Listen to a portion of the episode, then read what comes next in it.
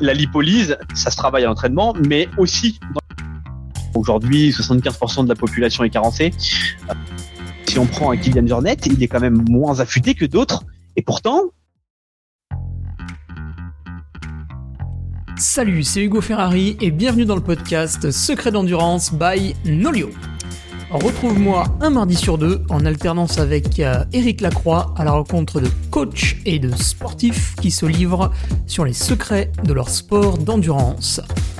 Comment les coachs préparent-ils la saison de leurs athlètes? Quels sont les facteurs clés de la performance et quelles influences ont-ils sur la performance sportive? C'est ce que nous allons tenter de découvrir ensemble dans ce podcast. Et bonjour tout le monde, comme prévu donc on se retrouve avec euh, Sébastien Dieffenbronn, Sébastien nutritionniste pour euh, s'intéresser euh, à la nutrition avec la démarche que pourrait entreprendre un, athlète qui viendrait donc voir ce, coach, ce coach nutritionnel Sébastien. Salut Seb. Salut, salut à tous. Sébastien, est-ce que tu peux te, présenter un petit peu, toi qui es, un nouveau, comme quasiment euh, tous les intervenants sur cette euh, saison 2 du euh, podcast par, par Nolio? Ouais. Alors, bah, Sébastien Diffenbrun, comme tu as dit, bon, je suis avant tout, je suis avant tout un sportif, trail, un peu de, cyclisme, et puis, ça fait maintenant, ça fait maintenant une petite dizaine d'années que je pratique. Avant, j'ai pratiqué d'autres sports mais les sports d'endurance, on va dire que ça fait ça fait un petit peu à peu près à peu près dix ans.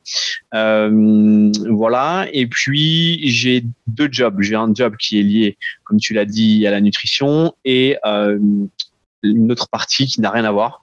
Euh, je suis ingénieur. Oui, alors ce, cette partie liée à la nutrition, donc c'est plutôt la, la, nouveauté, ça, ton, ton travail d'ingénieur, tu l'avais depuis longue date. Est-ce que tu peux euh, brièvement, euh, c'est pas l'objet du jour, mais tout de même, voilà, pour certains qui auraient la curiosité, brièvement nous décrire les étapes qui t'ont amené à, devenir nutritionniste. Voilà, si demain je me lève et je veux faire euh, comme toi, vers qui il faut que je me dirige, combien de temps ça prend, etc.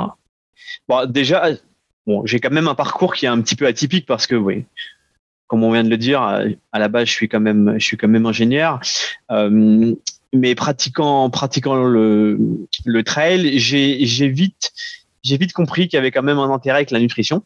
Euh, et donc je m'y suis intéressé très tôt. Même avant, dans les autres sports également, euh, j'ai pratiqué un peu de CrossFit, un peu de musculation, euh, et du coup je m'y étais je étais beaucoup aussi intéressé.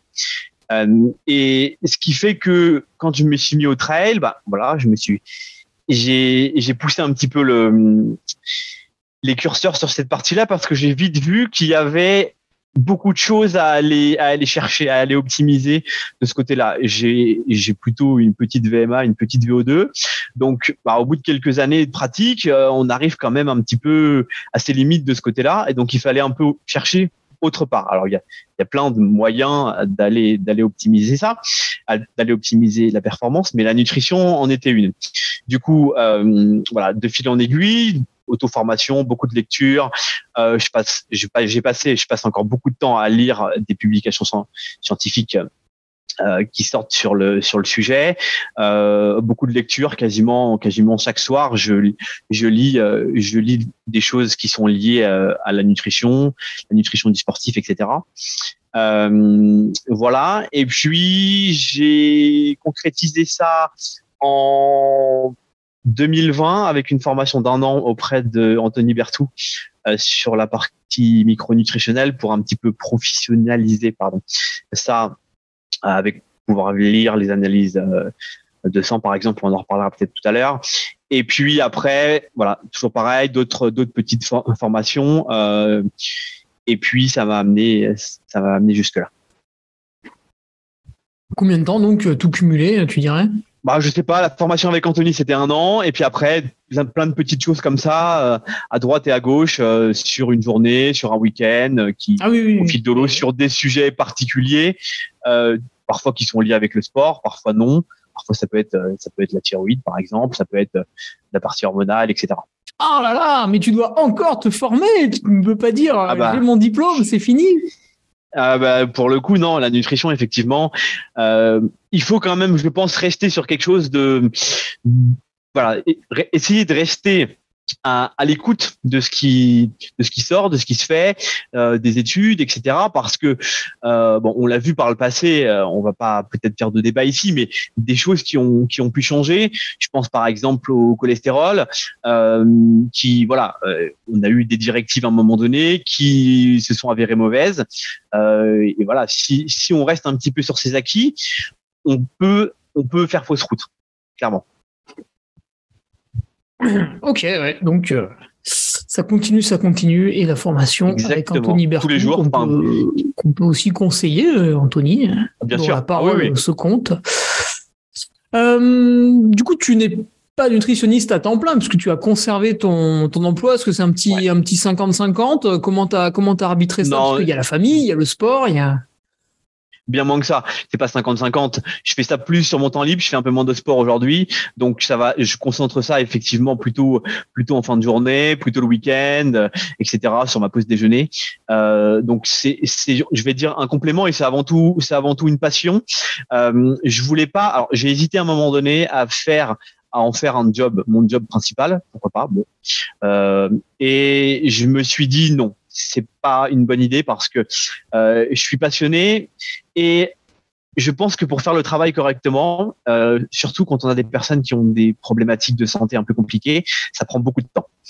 Et euh, aujourd'hui, il faut pas se le cacher, en France, les gens sont pas prêts, euh, sont pas prêts à à mettre euh, une somme d'argent importante pour leur santé. C'est un peu triste, mais c'est comme ça.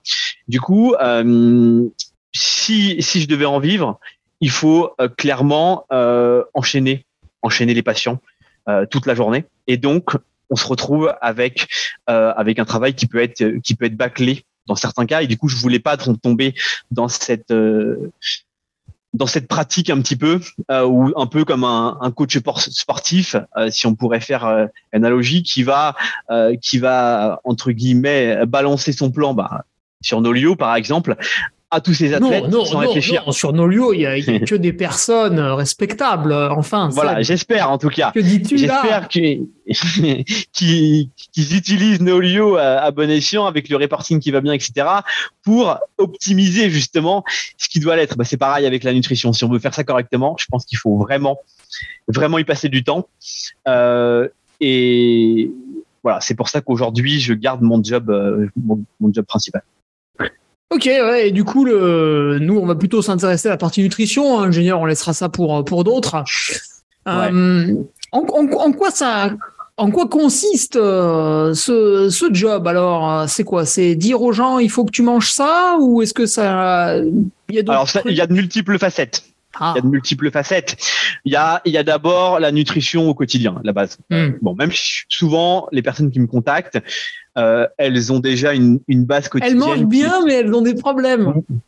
Voilà. Mais elles mangent quand même globalement, faut pas se le cacher, le sportif mange quand même bien mieux que euh, la majorité de la population. Bah, ça, clairement. Il n'y a pas photo. c'est pas dur, ouais. Euh, voilà. Donc déjà, remettre un petit peu la base quotidienne, on va dire, au carré. Et après, bah, il y a aussi toute la partie carence euh, micronutritionnelle qui est qui est importante chez les sportifs, surtout chez les sportifs d'endurance et d'ultra. Euh, les besoins sont quand même augmentés et pas seulement les besoins en glucides, en lipides, etc. Il y a aussi tous les micronutriments dont on pourra reparler tout à l'heure, qui sont qui sont d'autant plus importants et donc quand même on a des carences qui sont d'autant plus importantes chez les chez les sportifs qui font qui font du long. Voilà. Et puis après on va aussi aller optimiser tout ce qui va être lié au ravito, euh, tester son ravito, euh, voilà. Et puis après des petites stratégies. Euh, une fois que les deux premières parties, donc la base quotidienne et les carences sont ok, on peut aller, comme tu dis, faire un petit peu joujou avec des petites choses pour aller optimiser ce qui doit être.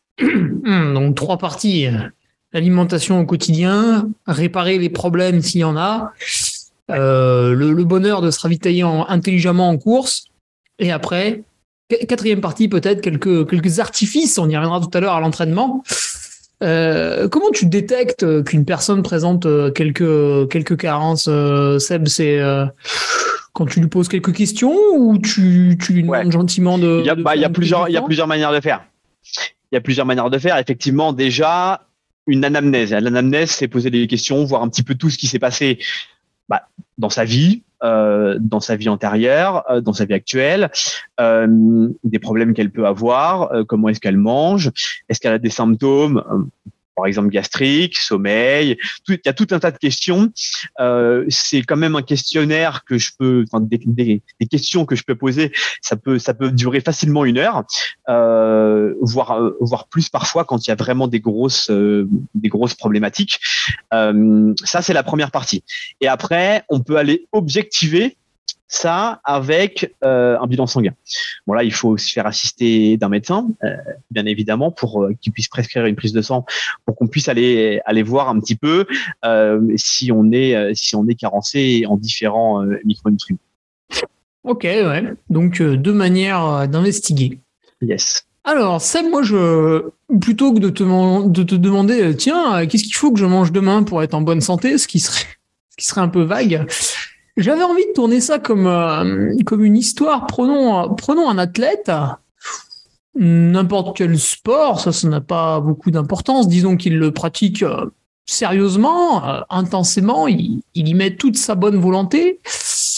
Et puis, cet athlète, un jour, se dit, peut-être qu'il stagne un peu au niveau de l'entraînement ou que les études sont finies, il est installé dans, dans sa vie, chez lui, il a un peu plus de temps et tout, il veut professionnaliser sa pratique. Et d'un coup, il se dit, bah tiens, je vais, je vais bosser le, volet nutrition. Là, on me parle de, de boissons de récup, de machin, de trucs, de bidules. Alors, qu'est-ce qu'il faut que ce, que ce brave athlète euh, fasse dans, dans un premier temps pour euh, optimiser le, le volet nutrition, qui est un facteur de la performance?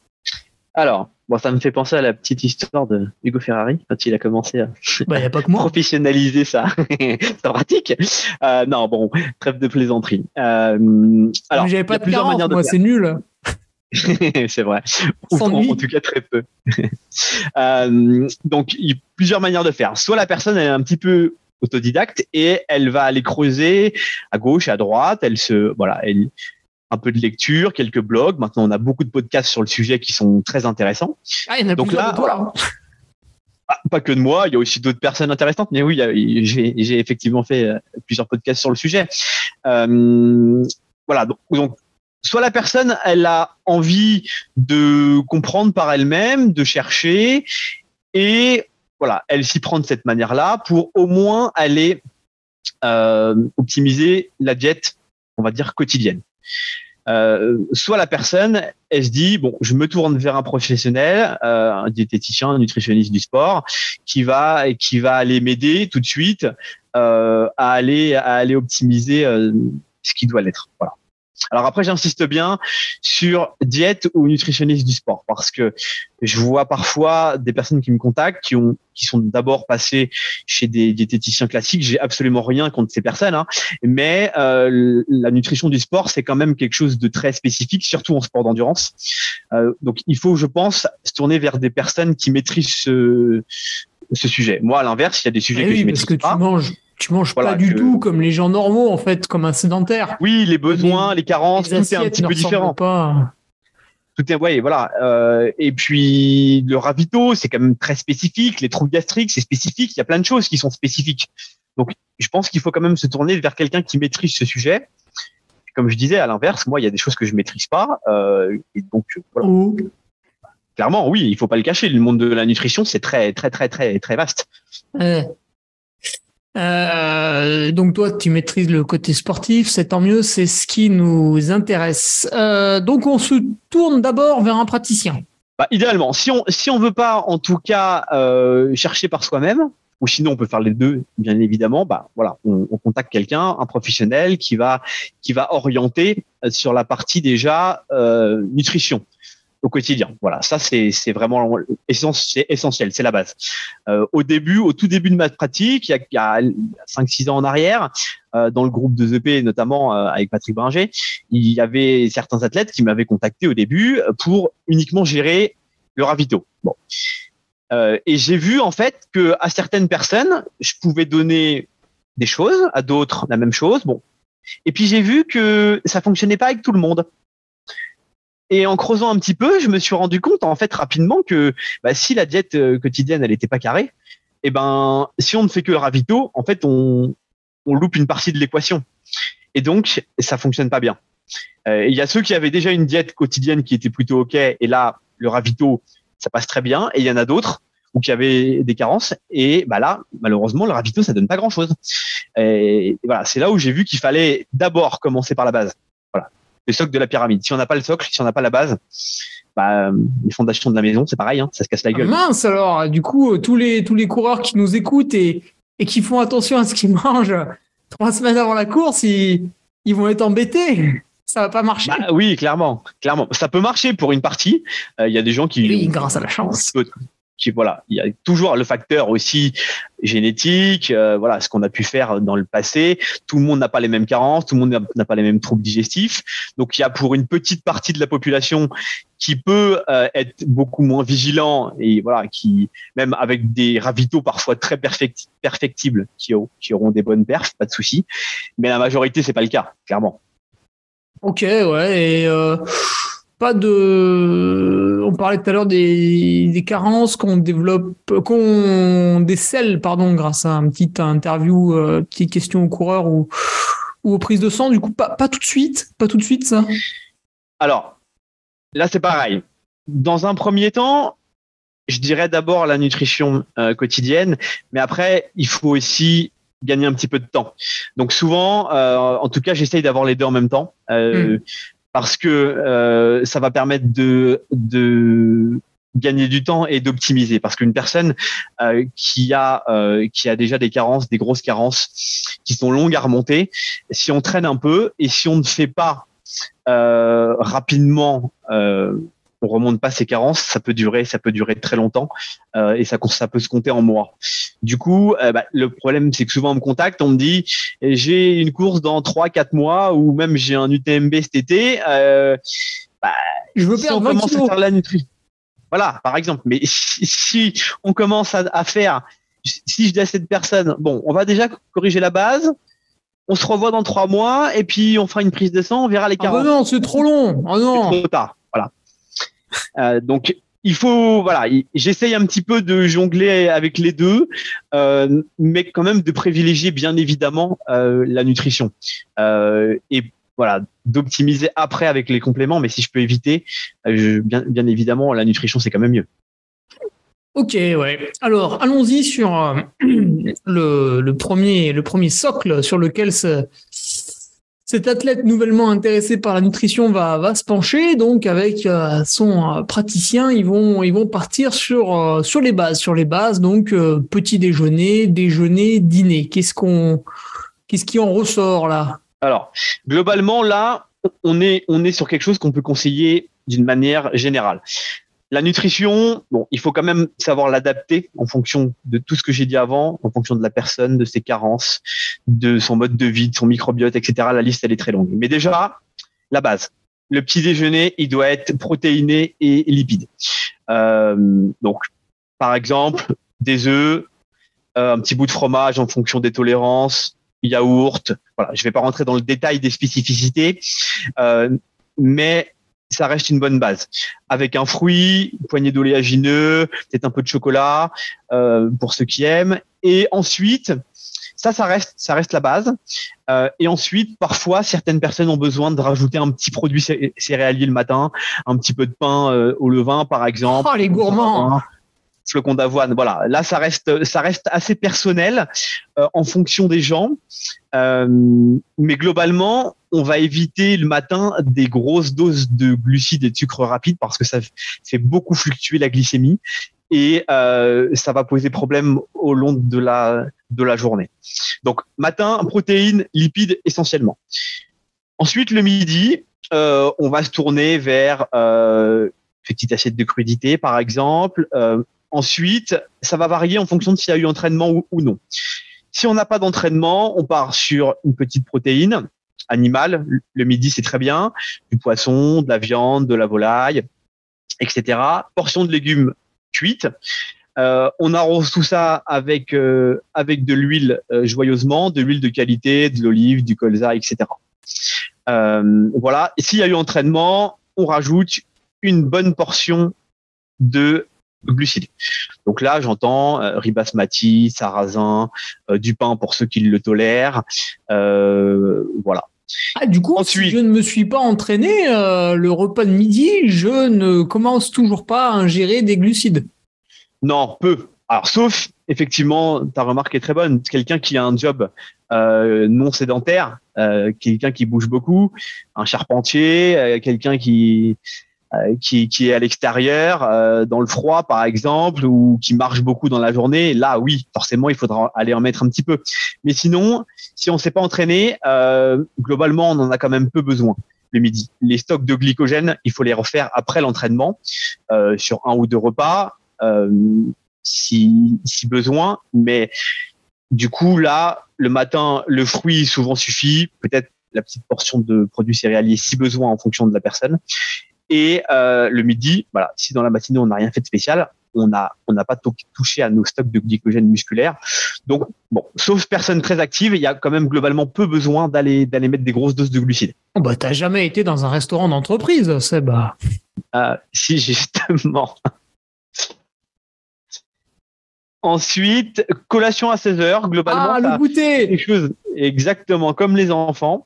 Euh, c'est que le même quand même quelque chose que je vais, j'ai tendance à conseiller. Ah, mais je vais avec, si je euh, mange un goûter, Seb. Alors, bah, ça se répartit sur, sur la journée le besoin calorique, même sur plusieurs jours.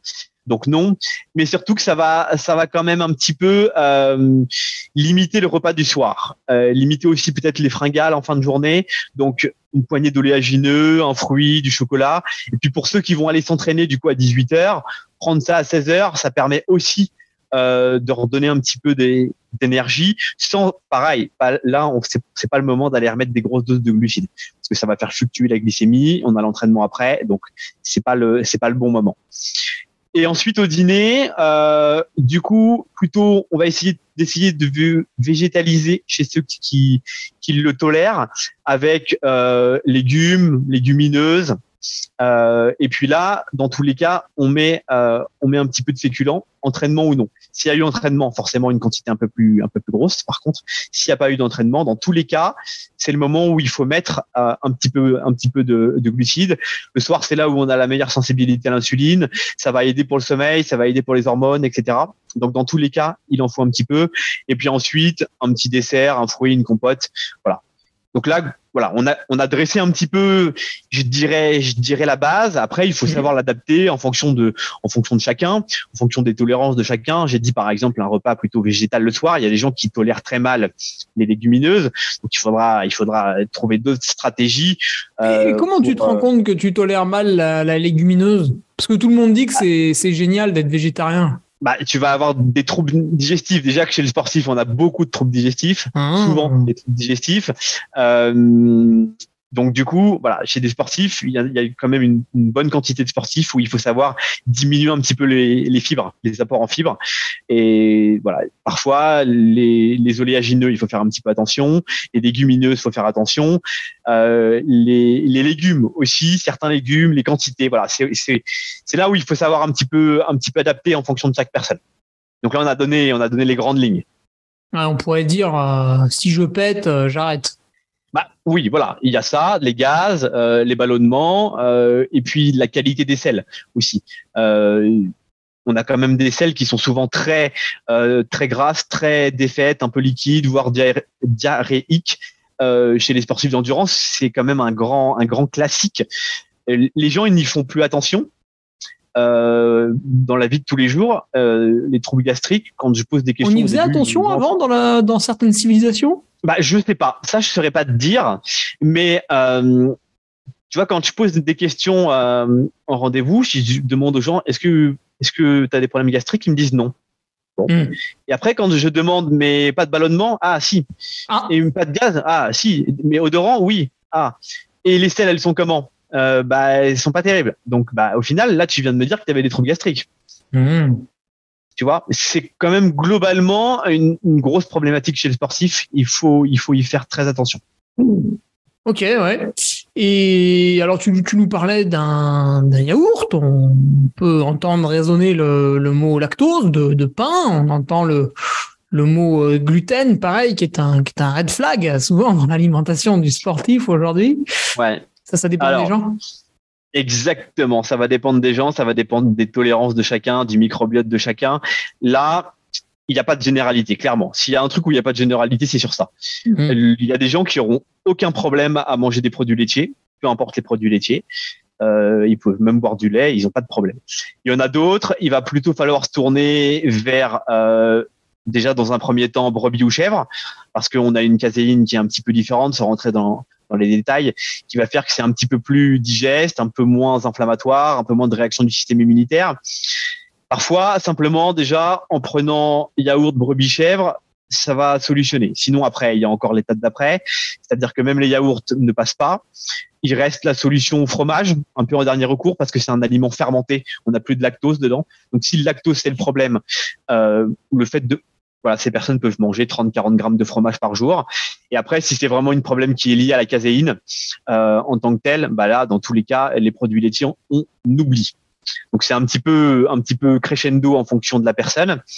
Et pour le gluten, euh, là, il y a un peu deux manières de voir les choses. C'est-à-dire qu'on a on a on a le gluten qui a été un petit peu traficoté, on va dire, qui a été hybridé, qui fait que euh, il, est quand même un petit peu plus problématique.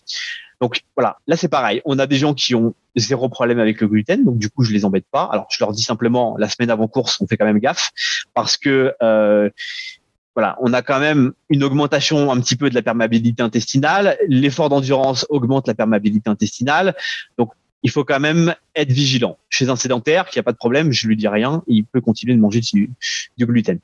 Ensuite, il y a ceux qui sont quand même euh, qui sont quand même sensibles euh, au gluten. Et là, eh ben, il y a aussi un petit peu deux, choses. Il y a ceux qui peuvent pas en manger du tout euh, et qui auront des troubles gastriques. Et il y a ceux qui peuvent manger du, du gluten qui n'a pas été hybridé, des versions ancestrales. Je pense aux petites épeautres, par exemple, ou des blés ancestraux, euh, et surtout qui ont été euh, euh, préparés et fermentés au levain.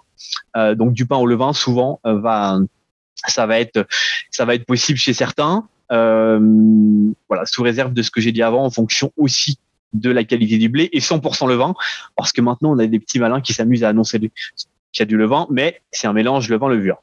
Pour gagner un petit peu de temps. aucun boulanger ou presque n'annonce le, pourcentage de, ces farines. Hein, ah, il faut demander. du coup, il faut demander. Il faut demander effectivement. Normalement, on devrait même être capable de le boulanger devrait être capable de dire quel blé est utilisé parce que des variants de blé, il y en a plein. Sauf qu'aujourd'hui, malheureusement, il y en a peu qui savent dire euh, quel blé est utilisé. Bah, et ensuite, il devrait être ah, ça, je sais pas, j'espère pas. euh, et ensuite, euh, parce qu'ils ont aussi des qualités, des qualités nutritionnelles différentes. Euh, et savoir si le pain il est 100% au levain ou ou non. Ça, il le fait. Normalement, si lui, si c'est lui qui le prépare, ici c'est du 100% levain ou non. Ouais, oui, mais c'est, écrit pain au levain, puis euh, oui, en fait, il n'y a pas, a pas 100% de. parfois, il n'y a pas 100%, voilà. Le levain, oui. Donc voilà, c'est un petit peu ça sur le gluten et lactose. Il faut vraiment individualiser euh, et aussi je dirais faire des tests parce que c'est pareil il y a des gens qui euh, là je pense à quelqu'un que j'ai eu dernièrement euh, je lui ai proposé éviction complète gluten pendant pendant six semaines. Mmh. et au bout de deux semaines il m'a dit oh c'est le bonheur j'ai plus de mal au ventre plus de ballonnement tout va bien. Ah il se rendait pas compte? Voilà, exactement. ce qu'on disait tout à l'heure, c'est qu'en fait, ils tellement habitués, les gens sont tellement habitués, mais c'est flagrant. Hein. Euh, les gens sont tellement habitués que ben, ils font pas attention en fait, et ils s'habituent à leurs symptômes. Hmm. on peut comprendre ça. Euh, ok, Seb, donc euh, là, tu viens de finir de nous dresser le portrait de quelqu'un qui s'est mis à bien manger au quotidien, qui fait les les choses comme il faut, le temps passe, le temps passe, et puis euh, tout cela commence à l'ennuyer. Alors il revient voir son nutritionniste, il lui dit ouais mais j'ai un copain, il fait ça et tout, euh, est-ce qu'on pourrait pas essayer? Est-ce que tu as des, des, leviers euh, d'action pour divertir un peu notre, notre sportif d'endurance en tant que en tant que nutritionniste pour jouer avec ses, ses entraînements et ses apports caloriques? Bah oui, bien évidemment. Euh, bon, il, y a toujours les, les petites optimisations qu'on peut faire pour aller optimiser la lipolyse avec euh, du train low et du slip low. Euh, alors peut-être on, peut rentrer dans le détail rapidement. Bah, train low. Alors non, pardon. Déjà, ça va être l'entraînement à glycogène bas, c'est-à-dire que on a un premier entraînement qui va nous permettre de vider notre stock de glycogène. Alors le stock de glycogène ne se vide jamais complètement, mais on, va essayer de le vider euh, au maximum euh, avec avec une petite séance d'intensité. Ça peut être une VMA, ça peut être un seuil, ça peut être une PMA à vélo. Voilà quelque chose qui va qui va quand même nous vider les réserves. Et euh, lors du repas qui suit, on va ne pas consommer de glucides. Donc le repas, on va le, composer avec, des légumes, avec des protéines et avec des lipides. Alors voilà. Euh, bon, bien évidemment, vous allez me dire dans les légumes, il y a un peu de glucides. Là, on n'est pas à chipoter à 10 ou 15 grammes de glucides près. Les stocks de glycogène, c'est plusieurs centaines de grammes. Donc, même si on mange 10 grammes euh, de, de 10 grammes avec des carottes, des oignons, etc., 10 grammes de glucides, ça va pas changer la face du monde. Donc, on mange des légumes, on mange des protéines. Par contre, il va falloir avoir la main un petit peu plus lourde sur les protéines pour avoir de la satiété. Et euh, d'autant plus que quand on a moins de glucides à disposition, le corps il va aller piocher dans les acides aminés des protéines pour aller fabriquer lui-même euh, les glucides. Et ensuite, on va faire une deuxième séance euh, sur ce stock de glycogène qui est bas. Donc ça va reproduire un petit peu ce qu'on va retrouver en course. une fois que les stocks de glycogène sont, sont un petit peu vides, ça va dépendre des formats de course, mais ça peut être ça peut être deux heures, ça peut être trois heures, ça peut être quatre heures en fonction de l'intensité, bien évidemment. Plus la course va être rapide, plus on va le vider rapidement. Euh, et donc cette deuxième séance, on va la faire du coup avec un stock de glycogène qui est qui est bas. Euh, et donc là, donc deux manières de faire.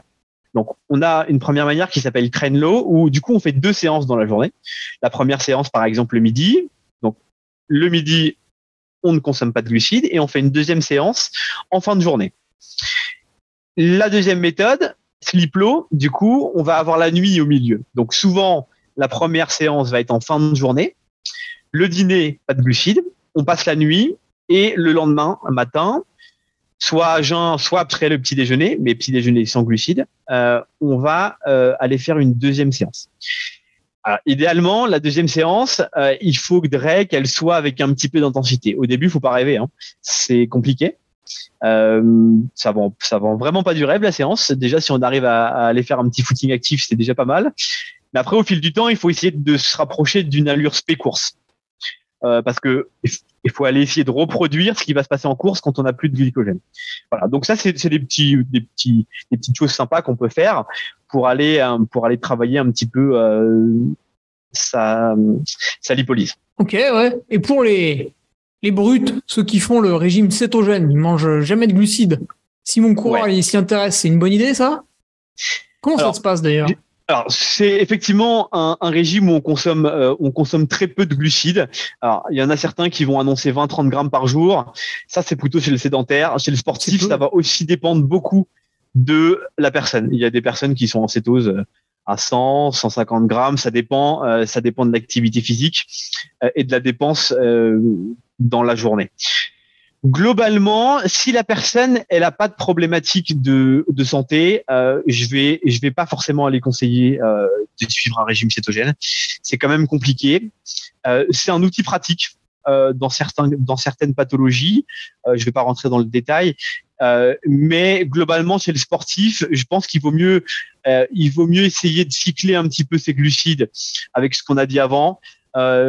essayer de de pas consommer trop de glucides euh, au quotidien. Parfois, certains peuvent annoncer, je lisais hier des choses euh, à à 10 grammes de glucides par kilo de poids de corps. Donc, quelqu'un qui pèse 70 kilos, il faudrait qu'il mange 700 grammes de glucides, de glucides, hein, attention, et pas de riz euh, par jour. C'est des quantités. un kilo de riz. Ouais, voilà, des quantités énormes euh, qui me paraissent oui, c'est beaucoup. Compliqué à ingérer, sur le long terme aussi problématique. Bref, donc sans aller dans cet extrême de, de 8-10 grammes euh, de, de, glucides par kilo de poids de corps, on peut, on peut être plutôt sur la tendance basse euh, et, euh, et aussi optimiser sa lipolyse de cette façon-là. Donc le cétogène, sauf cas particulier, je vais pas forcément conseiller. Euh, après, il y en a toujours qui veulent qui veulent tenter. Euh, je pense que si on veut essayer, par contre, faut se faire accompagner clairement parce que sur Internet, on trouve tout et vraiment n'importe quoi sur le sujet, euh, notamment les apports en protéines euh, où on dit de diminuer de, de drastiquement alors que c'est plutôt c'est plutôt une bêtise. Euh, voilà. Donc j'irais j'irais potentiellement dire que non, il y a d'autres choses à faire, d'autres choses à faire avant, clairement. Ok, on va pas aller plus loin parce que nous aurons une personne dédiée à cela qui va passer sur ah. le sur le podcast Nolio. Tu pourras l'écouter, euh, Seb, je pense que ça t'intéressera énormément. Personne qui a, qui a plutôt bien réussi d'ailleurs, donc ce sera un, un bel exemple, mais euh, après pour le coup, euh, sans faire teasing, j'ai pratiqué pendant trois ans le sujet, donc je connais mmh. très bien le sujet. Mmh, mmh. Et ben, à peu près sur la même durée, je crois. Voilà, et je pense savoir de qui ça va être parce que j'ai échangé avec lui. Euh, mais voilà, ça convient clairement pas à tout le monde. Euh, et sur le long terme, il faut faire attention sur la partie hormonale. Voilà, ouais, ouais, c'est un, un, truc particulier. Il nous donnera les tenants et les aboutissants qui l'ont qui l'ont poussé à faire ça. Euh, ce sera intéressant. Alors après notre euh, notre il peut aussi s'intéresser euh, à la course parce que hum, on a parlé du ravitaillement pendant la course qui est, qui est particulier. Dès qu'on parle, ce soit un trail, que ce soit un triathlon, c'est vrai qu'on aime y passer 2, 3, 4, 6, 8, 10 heures. Et euh, là, forcément, le ravitaillement devient, euh, devient capital si on veut continuer à être euh, peut-être pas à 100% de ses moyens, mais disons le, mieux possible. Et on va manger des choses. il va falloir manger beaucoup pendant la course. Ça peut être difficile. Alors, est-ce que tu proposes de faire des, mini-courses euh, chez soi pour tester des fois? Bah clairement, il faut essayer. Celui qui essaye pas son ravito avant une course, il a de grandes chances de se tromper euh, et de que ça se passe pas bien. Euh, après, il y en a qui ont des systèmes digestifs à toute épreuve. Hein. tu peux leur faire avaler n'importe quoi, ça passe. C'est quand même pas la majorité. Donc clairement, clairement, il faut préparer son ravito. Euh, J'insiste souvent, je suis un peu chiant sur le sujet, euh, mais je préfère qu'un athlète il fasse sauter une séance, euh, une rando course de deux heures et qu'il aille prépare et qu'il prépare son ravito euh, plutôt que l'inverse. Euh, du coup, bon, il faut il faut tester que ça soit sa boisson, que ça soit ses apports en en glucides, solide, semi-solide avec des compotes, gel, etc. En fonction du format de la course. Là, il y a tout un tout un tas de choses à aller à aller tester aussi en fonction de la personne. Euh, voilà, là il y a il y a vraiment beaucoup de choses à aller à aller faire. Aussi, euh, s'habituer à l'entraînement à consommer euh, des grosses doses de glucides. Alors grosse, ça va, c'est pareil, c'est pour certains, c'est 60, c'est déjà beaucoup. Pour d'autres, ça peut être 80, ça peut être 100 grammes par, par heure. c'est pareil, ça va dépendre de la tolérance de chacun et où les personnes elles veulent aller euh, et, du format de course, bien évidemment. Ok, on a, on a, on a aussi le podcast dans mon bain de Mathieu Blanchard où il nous explique justement hein, qui, qui dédiait des, des entraînements à tester son ravitaillement en course, donc il se, se, forçait à manger beaucoup sur ses entraînements alors que le reste Ou partir juste après un repas par exemple ça peut j'ai ah entendu qu'il avait fait ça. Il, il prend il prend un, un, repas un petit peu comme si tu pouvais tu veux prendre euh, ton ton repas à Courmayeur par exemple et du coup tu repars en courant derrière. Bah là c'est pareil il prend il prend il prend quelque chose qui pourrait ressembler à ça et puis derrière il part il, part faire sa séance et puis après avec son ravito comme comme en course ça entraîne le système digestif parce que celui qui est pas habitué euh, à faire ça euh, c'est pas le jour de la course que ça va fonctionner par magie. Euh, il faut il faut vraiment l'entraîner ce système digestif. Le système digestif à l'effort il est euh, il est très mal irrigué euh, tout le système, tout l'afflux sanguin va vers les muscles, les systèmes cardiovasculaires. Du coup, euh, bah, les intestins et tous les organes de digestion, ils sont très peu irrigués. Donc, on a une très mauvaise digestion. Euh, on peut, on pourrait pas aller s'avaler une choucroute, hein, clairement. Alors qu'au quotidien, on, peut. Et pourtant, c'est le même système digestif. C'est juste que, bah, voilà, il est pas, il est, c'est pas le moment de lui, de lui donner à manger. Euh, donc, il faut, il faut aussi l'entraîner à, à le faire, à l'effort. Oui, et puis euh, maintenant, on parle de, euh, même, même sur quelque chose de très très long, 50 hein, grammes de, de glucides à l'heure, 60, 70, 80. 100, 120 pour euh, les cyclistes euh, du Tour de France, parfois dans les, dans les deux dernières heures de, course, ça se, ça s'improvise pas, ça.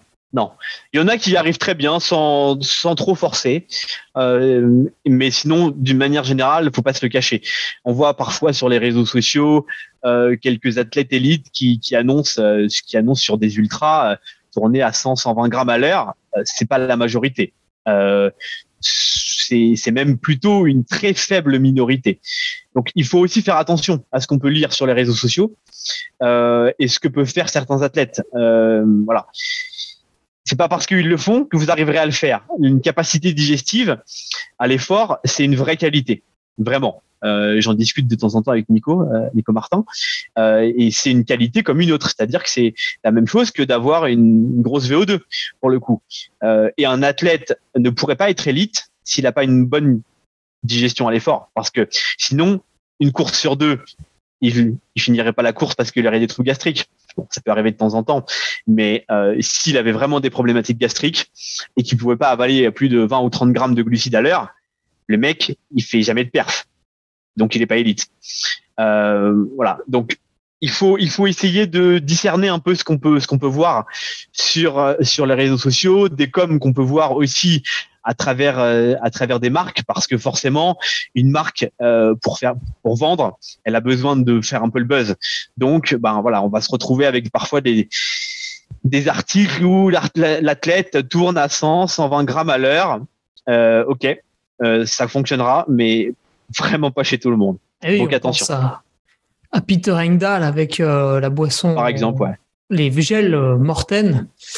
Et oui, avant tout, un peu payé pour les manger. Donc euh, dire qu'on est à 120, c'est bien. Ouais. Quels sont même...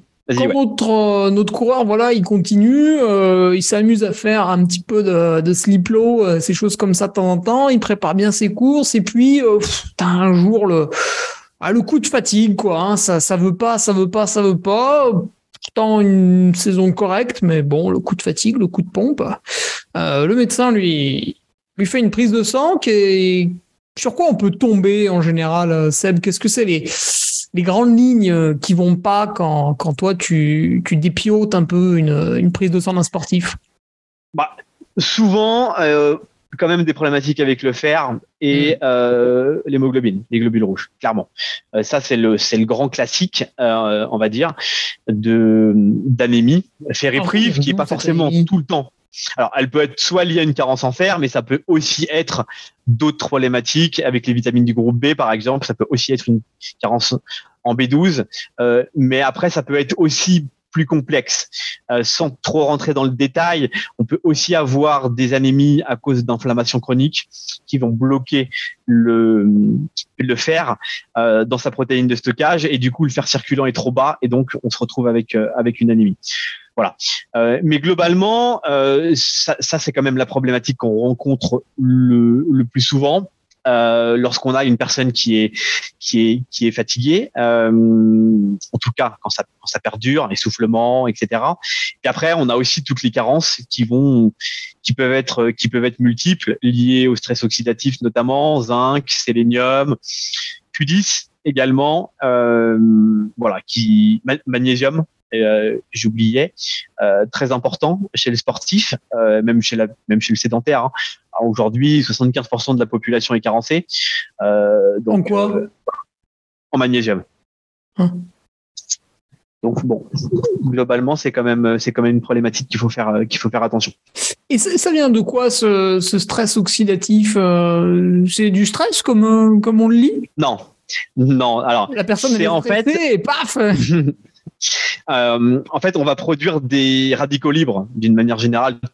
Toute personne va produire des, radicaux libres. Chez le sportif, c'est un peu exacerbé parce que euh, pour produire de l'énergie dans la chaîne respiratoire, dans les mitochondries, on va euh, d'autant, on produit d'autant plus d'énergie qu'un sédentaire. Et donc, du coup, qui dit plus d'énergie dit, dit plus de stress oxydatif, dit pardon, plus de euh, radicaux libres qu'il va falloir aller aller contrer. Et donc du coup, euh, ce stress oxydatif, c'est une balance entre nos antioxydants et, euh, et ces radicaux libres qu'il va falloir aller aller aller contrer. voilà. Donc c'est vraiment très important chez le sportif parce que à long terme, c'est quand même des problématiques de destruction, destruction, pardon, on va, on va aller, on va aller abîmer les cellules, on va aller abîmer l'ADN, on va aller vieillir prématurément. On va dire ça comme ça. Ah, c'est pour ça que souvent on dit les, les coureurs d'ultra, ils ont les traits tirés, ils font plus vieux que ce qu'ils paraissent. Tu sais, on le disait beaucoup dans les années 2005-2010. Ouais, après, bon, ça c'est plutôt, je pense, une question aussi de, de, ça peut être déshydratation aussi un petit peu à l'effort. Et ah puis aussi beaucoup à l'extérieur avec le soleil qui va qui va aussi un peu voilà. Et puis il y a aussi la mimique de on a toujours les traits un peu plus un peu plus tirés à l'effort.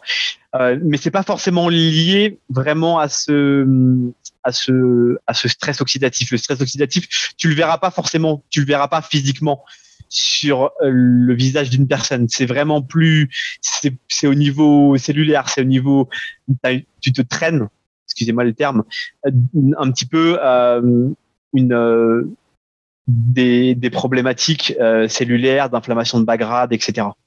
Ok, ouais.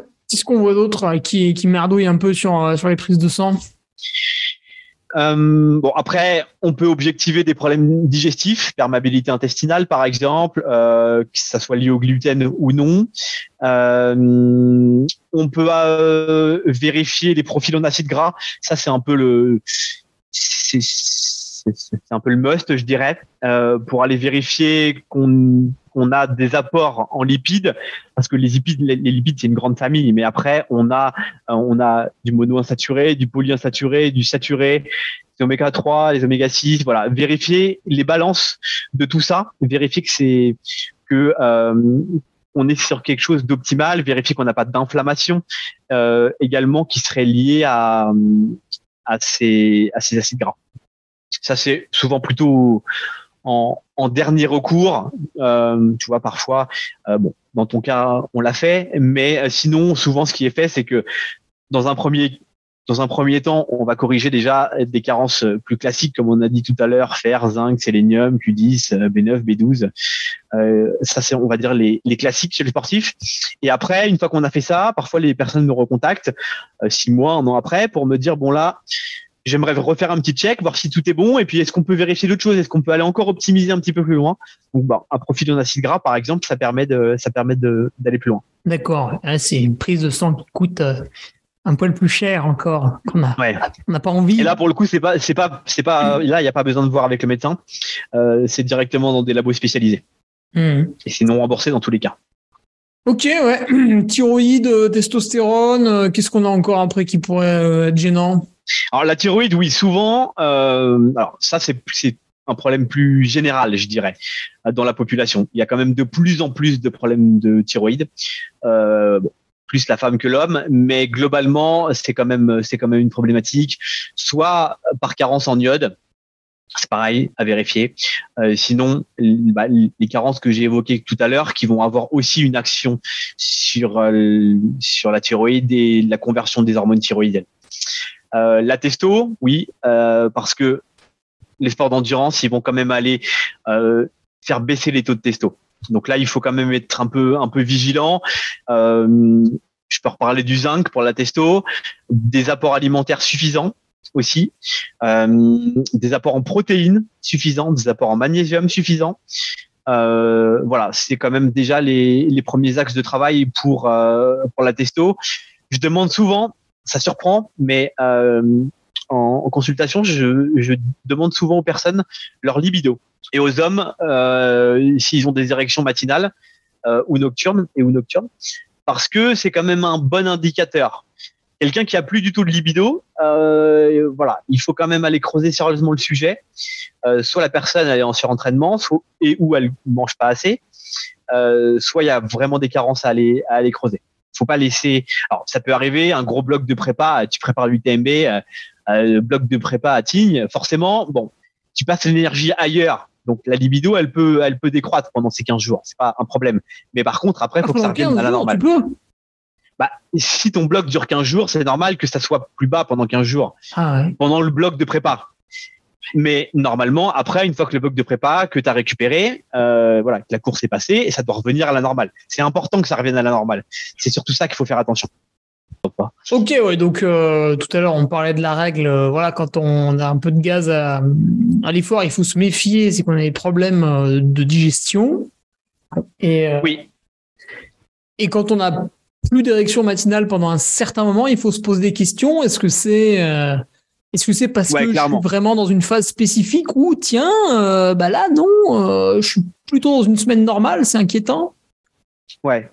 Faut faire gaffe, effectivement. Le sommeil aussi, la qualité du sommeil, il faut faire aussi attention.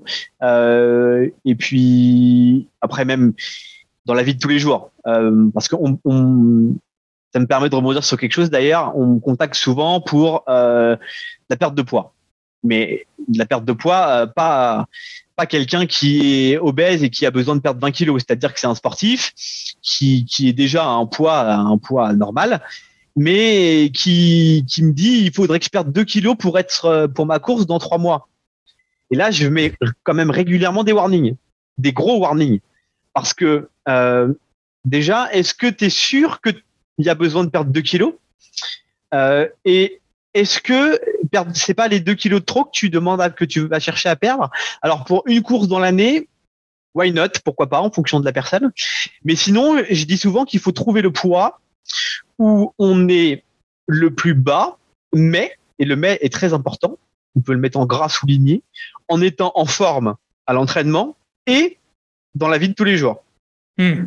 C'est-à-dire que il suffit pas d'être bon à l'entraînement et ne plus pouvoir bosser, ne plus ne plus dormir, ne plus avoir de libido, être irritable, dépressif, etc. Et je dis pas ça, euh, ça m'arrive régulièrement d'avoir des personnes qui sont dans ces cas-là. C'est-à-dire que la personne, elle est déjà à un poids normal, elle veut perdre du poids et elle me dit ouais, quand j'étais deux kilos trop plus bas, pardon, pas trop bas, oui, trop bas aussi.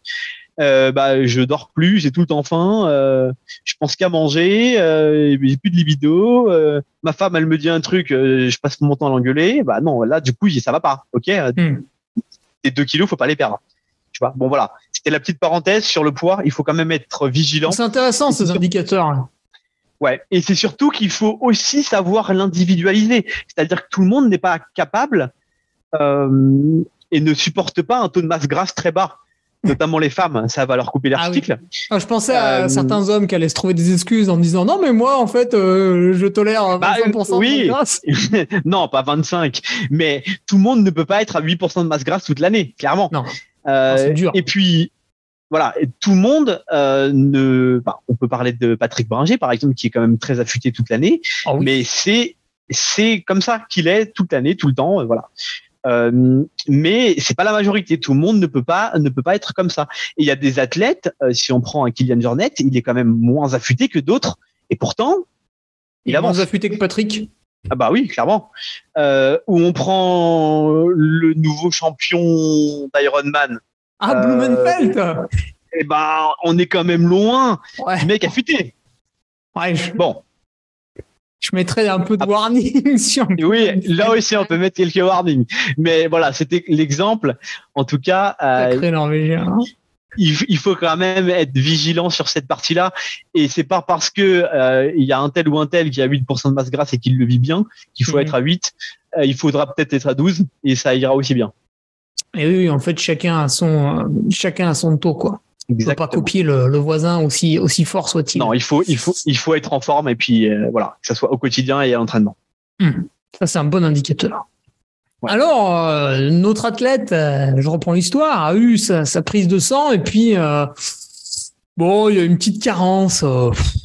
euh, voilà, il y a un déséquilibre, euh, par exemple, oméga 3, oméga 6, mais euh, bon, ça le gonfle. Euh, les oméga 3, euh, ça coûte cher. Il aime bien son beurre de cacahuète. euh, ça le gonfle, il n'y fait pas attention, tu vois. Il ne le corrige pas. Qu'est-ce que ça peut être les conséquences à long terme de, bah, de ça ou d'autres choses, tu vois Ah, là, sur l'exemple que tu viens de donner, ça va être plutôt des problématiques inflammatoires parce que les oméga 3 ont plutôt un rôle, un rôle inflamma- anti-inflammatoire alors que les oméga 6 vont être plutôt pro-inflammatoires. Donc effectivement, si on voit que sur le profil en acide gras, on a un déséquilibre, bah, à long terme, c'est des risques euh, sur cette partie-là. C'est aussi des risques neuro parce que maintenant, on sait que on a besoin d'oméga 3 euh, pour euh, pour le pour le système nerveux, pour le cerveau, dans pour les problématiques liées à Alzheimer, etc. Donc là, voilà, on va être sur des problématiques euh, de ce de ce type-là. Et si euh, il est un peu bas en fer, euh, cliniquement c'est pas une anémie, puis il s'en fout, euh, il a pas envie de manger du boudin, il a il a pas envie de séparer son son café de son repas, il continue dans ce puis du coup le fer va bah, baisser. et là il y a il y a bah il y a toujours alors le fer ne sert pas que aux globules rouges, ah, sinon ça serait ça serait trop simple. Ça sert à plein de choses, système immunitaire, euh, par exemple, euh, thyroïde, euh, les fanères, etc. Euh, donc là, c'est pareil. En règle générale, euh, bon, j'ai quand même globalement peu de personnes qui, s'en fichent. Quand il y a des carences, c'est quand même globalement pris au sérieux. Alors, soit il y a ceux qui, euh, qui veulent bien les corriger avec l'alimentation. C'est quand même là qu'il faut, qu'il faut mettre l'accent. et après, bah, il y en a qui, qui vont avoir des problématiques. Si on reprend les oméga 3, il y en a qui aiment pas le qui aiment pas le poisson, qui aiment pas le goût du poisson. Donc là, on peut éventuellement se tourner vers euh, vers des compléments. Après, on va avoir les personnes qui vont qui vont avoir une tendance végétalienne, végétarienne, qui eux vont pas vouloir manger de viande rouge. Donc là, bah, il faut envisager d'autres choses pour aller remonter euh, le taux de fer. Mais j'insiste toujours et, et j'insiste qu'il faut d'abord privilégier l'alimentation quand c'est possible, parce que euh, l'alimentation, c'est pas que un taux de fer, par exemple, c'est pas que du fer, c'est aussi d'autres euh, micronutriments. Euh, ça va être du zinc, euh, ça va être du Q10, par exemple, ça va être de la L-carnitine. la liste est longue. voilà, il faut il faut pas il faut pas voir seulement le micronutriment qui qui nous concerne, mais aussi avoir une vision une vision plus plus globale. D'accord. Je vais, je vais manger tel type d'aliment parce que je, suis un petit peu en manque ou j'ai un petit peu besoin de, ce nutriment. Mais du coup, dans cet aliment, je bénéficie de, tout le reste, quoi. Exactement. Surtout que chez dans mon poisson, quand même. Il n'y a pas que des protéines, il y a aussi des nutriments. Ouais, exactement. Et puis chez le sportif, on a quand même des besoins qui sont vraiment, vraiment très augmentés. Euh, tout fonctionne plus vite. Euh, donc on a besoin de tout en plus le sur le stress oxydatif. si on revient sur le stress oxydatif, tu vois, euh, globalement chez des sédentaires, j'ai j'ai beaucoup moins de carences que euh, chez les sportifs sur ce point-là, parce que on va utiliser beaucoup beaucoup plus euh, ces nutriments pour aller justement euh, contrer le stress oxydatif. Donc c'est pas c'est pas en ayant voilà on pourrait on pourrait rediscuter un petit peu d'un euh, des, protéines, par exemple, sous forme de, de shaker, euh, mais c'est que ah, des protéines. Alors que si, voilà, euh, de poudre, c'est que des protéines, c'est que des acides aminés. Il y a, il y a zéro micronutriments. Alors que si on consomme des aliments, et peu importe lesquels, qui sont des, de vrais aliments dans leur matrice complète, que ce soit, ça soit de la volaille, que ce soit de la viande, du poisson, des légumineuses, des oléagineux, peu importe la source de protéines, on aura des micronutriments qu'on n'a pas dans la poudre. Et ça, c'est important. Euh, bah, du coup, on va se priver de quelque chose? Si on, si on prend la poudre? Ouais. Ah bah oui, clairement. Tous les micronutriments. Si, si on prend par exemple euh, de la poudre à la place d'un poisson, eh ben on va on va pas avoir d'oméga 3 par exemple, euh, diode, de B12, etc., de B9, voilà, etc., etc. Ouais, mais il y a des compléments alimentaires de ça.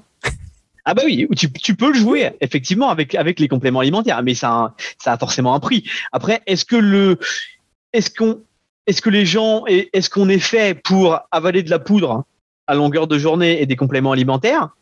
Je suis pas certain. Il y a aussi, on doit aussi avoir un rapport à l'alimentation. On est aussi fait pour mastiquer. Euh, ça permet de digérer. Euh, voilà, il y a quand même, il y a quand même autre chose. La poudre peut avoir son intérêt dans certains cas euh, de praticité, quelqu'un qui s'entraîne deux fois par jour, etc. Dans certains cas, oui. Mais d'abord, l'alimentation, la vraie alimentation. Et ouais, souvent, les gens, on, me pose la question, eh, t'as vu euh, telle boisson de récup, euh, donc c'est une protéine en poudre, qui souvent est hors de prix. Et euh, je, réponds, mais, mais pourquoi tu manges pas après l'entraînement? T'as as une heure de voiture pour rentrer Comment ça se passe Ah oui, d'ailleurs, cette petite fenêtre métabolique après l'entraînement, profitons-en. mythe ou réalité Tout à l'heure, tu disais que il fallait en profiter pour manger ses glucides après son entraînement. Ouais. Euh, mais alors, est-ce qu'il y a un timing? Est-ce que j'ai le temps d'aller me doucher? Oui, quand même, on n'est pas à la seconde près, euh, clairement. Euh, après, il y a deux façons de voir la chose. si on doit vraiment optimiser, vraiment à 100%, par exemple, on court deux fois dans la même journée, deux courses, ou les biathlètes, par exemple, qui courent quasiment trois jours, quatre jours de suite, des choses comme ça, ou un, ou un euh, à Grenoble le l'UT4M. Ah, course là, par pareil, voilà, course par étape. Et là, il, par exemple, là il faut, là il faut optimiser, il faut optimiser le truc vraiment. Euh, vous m'excuserez l'expression, mais au, poil de cul. Et donc là, ça a un intérêt euh, de vraiment après, après la course, après la séance, de euh, prendre une boisson de récup et glucides plus un peu de protéines et ensuite une heure après prendre un vrai repas par exemple. Mais ça c'est vraiment pour aller optimiser le truc. Quand on s'entraîne au quotidien, si par exemple on a une séance de seuil ou de VMA le mardi, le lendemain on se recolle pas euh, une grosse intense souvent.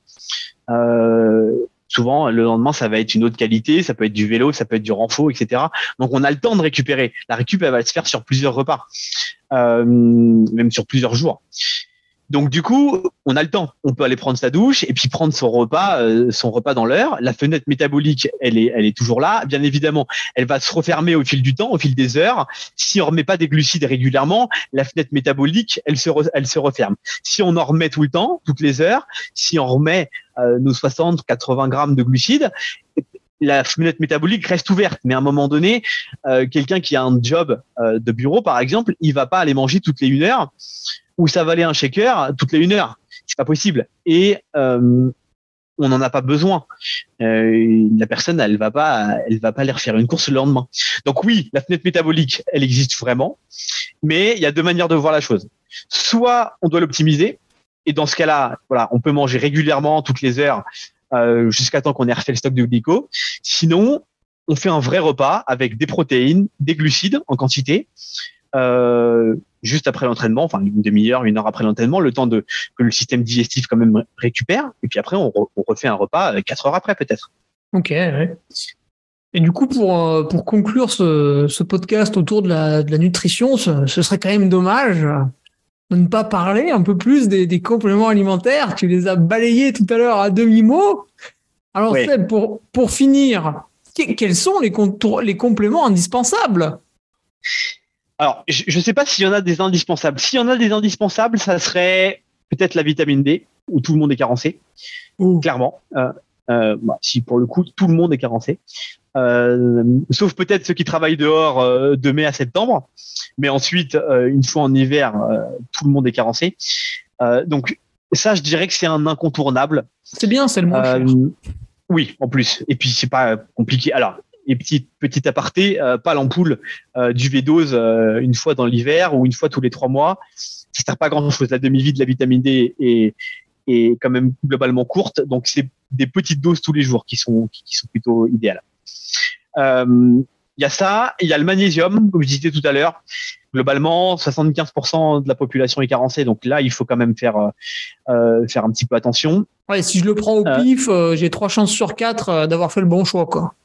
Oui, globalement, le magnésium, on prend pas trop de risques. 200, 250, 300, 300 mg par jour, on prend pas, on prend pas trop de risques. Euh, et ensuite, bah, ça va être, ça va être plus variable. Soit on se dit, on se prend un petit multivitamine. Euh, et là, pareil, on prend pas trop de risques de, surdose. En France, en tout cas, euh, pourrait citer Nutriting par exemple. Voilà, on est, on est sur 100% des AGR on craint rien en termes de, surdose. Par contre, ça ne veut pas dire que c'est optimisé, clairement, parce que ça peut ne pas suffire. Le zinc, souvent chez le sportif, euh, avec un multivitamine, ça suffit pas. Le sélénium, c'est variable. Euh, La B12 aussi, ça peut être, variable. Euh, il y a toutes ces petites choses là où, bah là, on est dans une zone un peu de gris, et si on fait pas d'analyse via une prise de sang, euh, bah, ça va être compliqué de savoir exactement ce qu'il faut. Sans ça, on est, on est dans le noir. On peut prendre le multi. Voilà. On se dit, c'est une bonne chose, mais ça sera peut-être pas optimal. Et souvent, c'est pas optimal.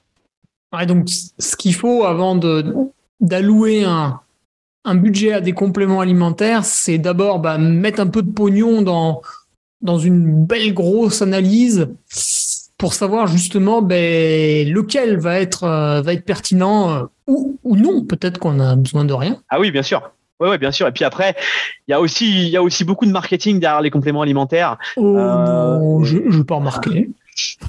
beaucoup, beaucoup, beaucoup. Souvent, on me demande qu'est-ce que tu penses de ci, de ça, etc. Ah ouais, on pourrait citer les BCA par exemple. Bon, on va ah pas, on va pas tourner autour du pot, mais c'est pareil. C'est sauf cas particulier à l'effort, sinon c'est un produit marketing.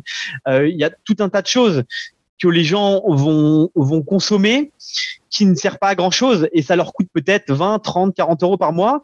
Ils pensent bien faire et en fait ils en ont souvent la plupart du temps ils en ont ils en ont pas besoin alors qu'ils ont des carences.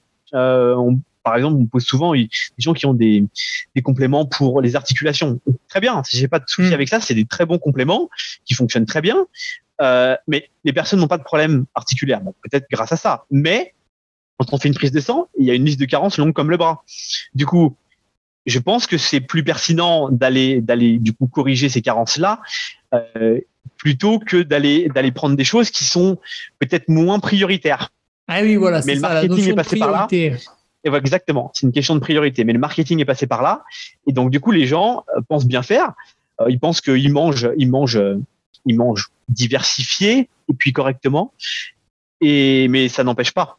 Euh, on peut avoir une, une, très bonne alimentation. Malheureusement, aujourd'hui, les sols sont pauvres, les aliments sont pauvres.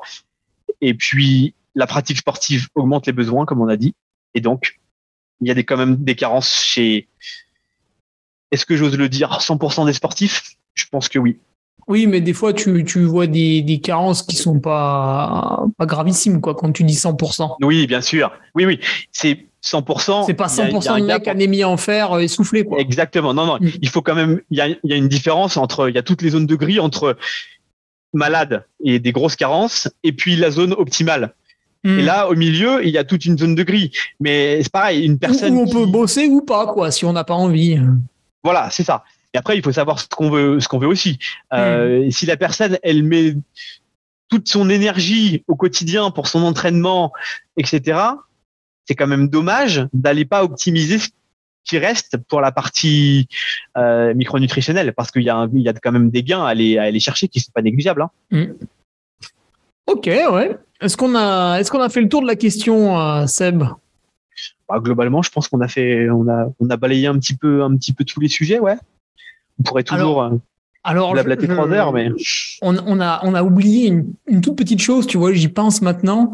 Quand on parlait des stratégies à l'entraînement pour s'entraîner quelques jours en low carb, euh, pour faire du, du sleep low, euh, on n'a pas parlé de choses qu'on peut faire peut-être un peu plus souvent, c'est entraîner sa lipolyse.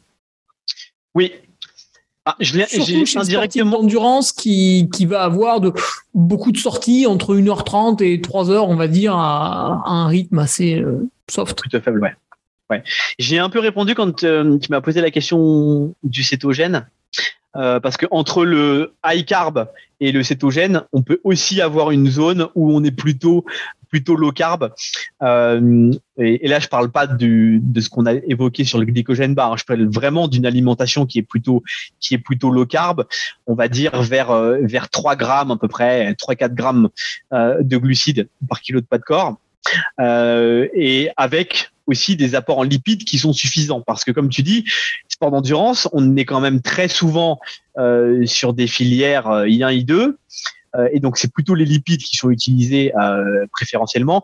Et donc on, a, des études maintenant qui nous, montrent que la lipolyse, ça se travaille à l'entraînement, mais aussi dans l'assiette, c'est-à-dire avec des apports en lipides qui sont qui sont importants et des apports en glucides qui le sont qui le sont un petit peu moins, mais sans tomber dans le cétogène. Mmh, mmh, tout dans la nuance, ok. Exactement. mais si tu devrais donner des, des, petites consignes pour un gars qui, qui veut travailler sa lipolyse euh, sur sa sortie longue du, du, samedi matin, ce qui doit être un cas assez courant, je pense. Bah, la personne, elle peut, elle peut partir, par exemple, euh, avec un petit déj déjà pauvre en, pauvre en glucides. Comme tu Euh, le disais fruit. quand on parlait du Ouais. petit déj, ouais. Exactement, avec un fruit par exemple, ça, ça suffira bien. On part faire sa séance. euh, on essaye de tourner à l'eau euh, euh, peut-être peut-être une heure, une heure et demie en fonction de la personne. Et puis après, euh, on va on va consommer peut-être 15 15 20 grammes de glucides à l'heure. On peut on peut déjà essayer de voir comme ça ce que ça va ce que ça va donner. Euh, bon, forcément, peut-être qu'au début ça va être un peu un peu compliqué pour certains, mais au fil du temps ça va ça va rentrer. Après, c'est sûr que alors là, je pense notamment aux cyclistes. Euh, parfois, je peux rouler avec le club à côté de chez moi. Les mecs, euh, avec, ils tournent déjà au bidon dosé à 60 grammes à l'heure, alors qu'on est qu'on n'est même pas parti, on est au feu rouge. Et puis, au bout d'une heure et demie, deux heures, les bidons se vident. Et puis après, il faut ramener tout le monde à la maison. Et puis, du coup, euh, ben, en général, il n'y a plus trop d'essence au bout de trois heures. Les mecs, euh, bah voilà, il y a, les poches sont vides, les bidons sont, il reste plus grand chose. Donc, euh, bah, la lipolyse, elle est clairement pas bonne. Et donc, bah, les mecs galèrent à rentrer, quoi. Ça, ça part à 30, euh, 32 de moyenne, ça revient à 25. Euh, donc, voilà. Il faut, il faut la travailler tranquillement, gentiment. Euh, il faut pas y aller comme une brute parce que parfois il y en a qui, qui, voilà, d'un coup, euh, Et ouais, il partir part faire des heures à séances, jeun, euh, hop. voilà, voilà, même avec des ai, je pense à quelqu'un qu'on connaît d'ailleurs euh, euh, euh, qui qui a voulu faire du bon là on, on retourne sur un sur un glycogène bas mais qui a voulu faire la deuxième séance directe avec des intenses bon euh, il, il est revenu il a vu des étoiles et ça s'est pas très bien passé pour lui. Il faut quand même y aller prudemment. Tout le monde n'a pas une très bonne lipolyse donc il faut y aller doucement. Donc la petite la petite sortie du samedi matin on y va tranquillement une heure à la flotte et puis après euh, peut-être avec euh, avec une petite compote 15-20 grammes D'accord. En fait, cette heure euh, complètement sans glucides permettent de, de quoi? De, de vider, de, de déclencher Non, ça lance un petit bah, et ça lance alors c'est un, bien grand terme parce que la lipolyse elle est tout le temps fonctionnelle. C'est tout le temps un équilibre entre la Oui. glycolyse et la lipolyse. Mais ça va permettre entre guillemets de euh, de la lancer euh, et de pas perturber parce que si on commence direct à manger des glucides, le corps il va se dire ah bah c'est bon, c'est cool. Hmm. Hop, ça fait déjà 10 minutes que je suis parti, j'ai déjà un petit peu de glucides, donc je suis tranquille, on va y aller. Mais voilà, il faut essayer quand même de. Et après, au fil du temps, euh, si c'est vraiment une sortie cool, euh, une sortie de deux heures euh, à l'eau, ça passe, ça passe bien aussi. Alors, modulo, un point important, c'est chez ceux qui ont des troubles gastriques, des gros troubles gastriques, perméabilité intestinale, etc. Il faut faire attention parce que l'apport de glucides à l'effort va être, va protéger l'intestin. Donc là, voilà, s'il y a des personnes qui ont vraiment des troubles gastriques, il faut se rapprocher de quelqu'un qui maîtrise son sujet quand même Ah oui. pour euh, savoir quand mettre euh, quand même des glucides et pas tout faire euh, sans glucides. Ok, ouais. Pas simple l'affaire. Il faut t'embaucher alors, Ah. Seb. Non, pas, non, il y a pas que il y a pas que moi. Il y a des il y a des il y a d'autres personnes très bien sur le sujet. Mais mais effectivement, je pense qu'il faut se faire il faut se faire accompagner. Ça marche. Eh bien, écoute, je te remercie pour euh, ce joli euh, défrichement, ces jolis cas pratiques. Et puis pour ton temps, bien avec sûr. plaisir. Bah, avec plaisir. Merci d'avoir écouté ce podcast. Retrouvez mardi prochain Eric Lacroix pour un nouvel épisode de Secret d'endurance, le podcast by Nolio. Si vous avez aimé cet épisode, n'oubliez pas de soutenir le podcast en lui donnant une note de 5 étoiles. Salut